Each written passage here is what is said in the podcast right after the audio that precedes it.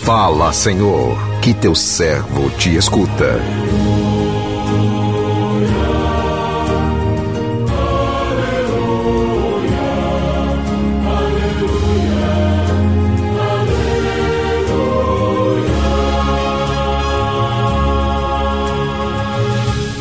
O Senhor esteja convosco, Ele está no meio de nós.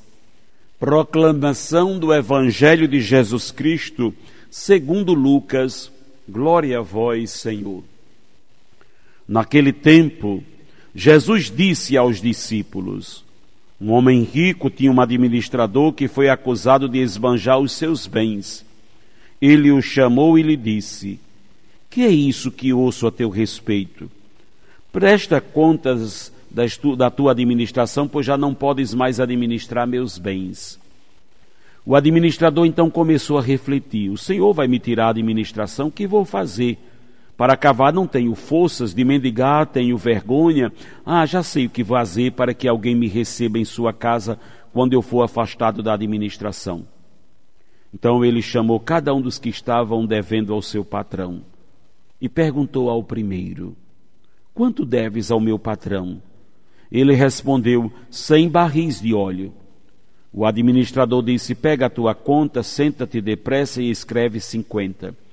Depois ele pegou a outro: E tu quanto deves? Ele respondeu: Cem medidas de trigo. O administrador disse: Pega a tua conta e escreve oitenta. E o Senhor elogiou o administrador desonesto porque ele agiu com esperteza. Com efeito, os filhos deste mundo são mais espertos em seus negócios do que os filhos da luz. Palavra da salvação. Glória a vós, Senhor.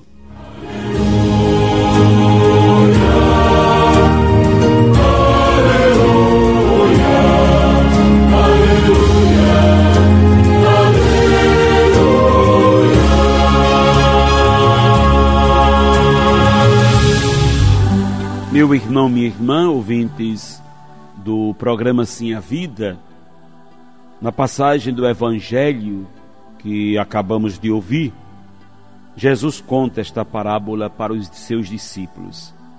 E vimos nesses dias que a maioria das parábolas era dirigida aos fariseus e mestres da lei, mas hoje ela se destina aos discípulos.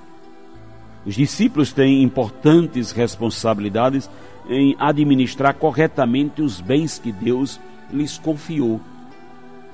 Assim, ela serve também para nós que somos discípulos missionários de Jesus Cristo em virtude do batismo e da nossa participação na comunidade cristã e que possuímos obrigações que são inerentes a este compromisso assumido.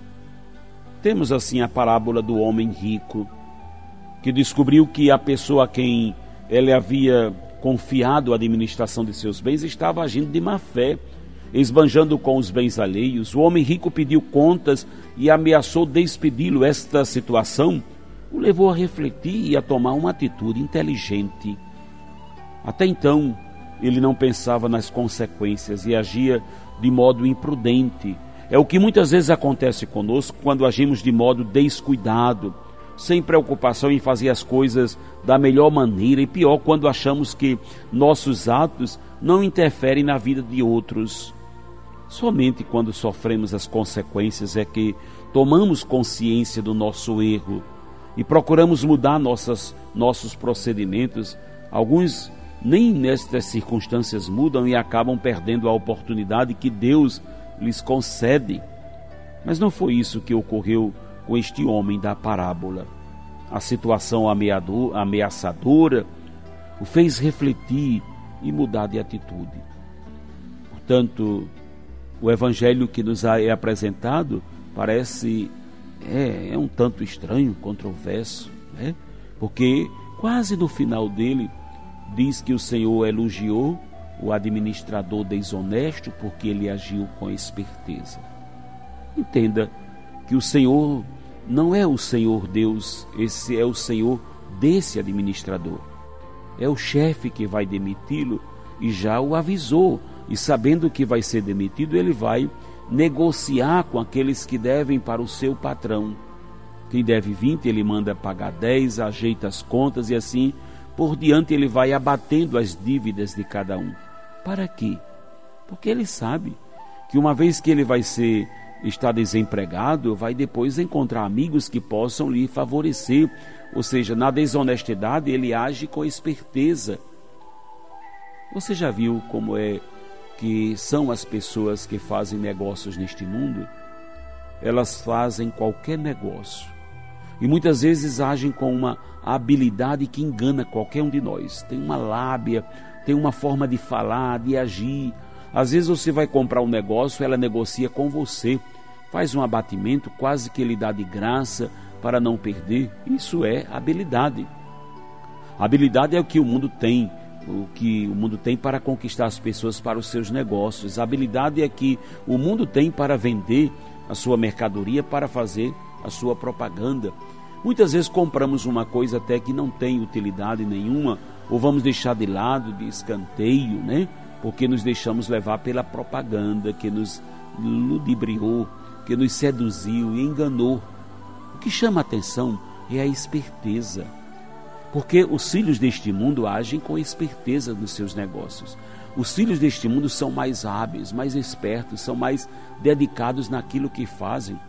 E nós, que fomos chamados e conquistados pela luz de Cristo, nos comportamos muitas vezes de uma forma tão passiva, inerte, diante das coisas de Deus e na própria relação com o próximo.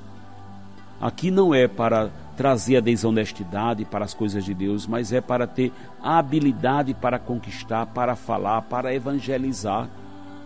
Precisamos usar da inteligência, da sagacidade, precisamos realmente ter a habilidade evangélica para anunciarmos Jesus Imagina uma pessoa que vai anunciar Jesus com uma cara amarrada, com a cara azeda, vai anunciar Jesus de uma forma tão amarga.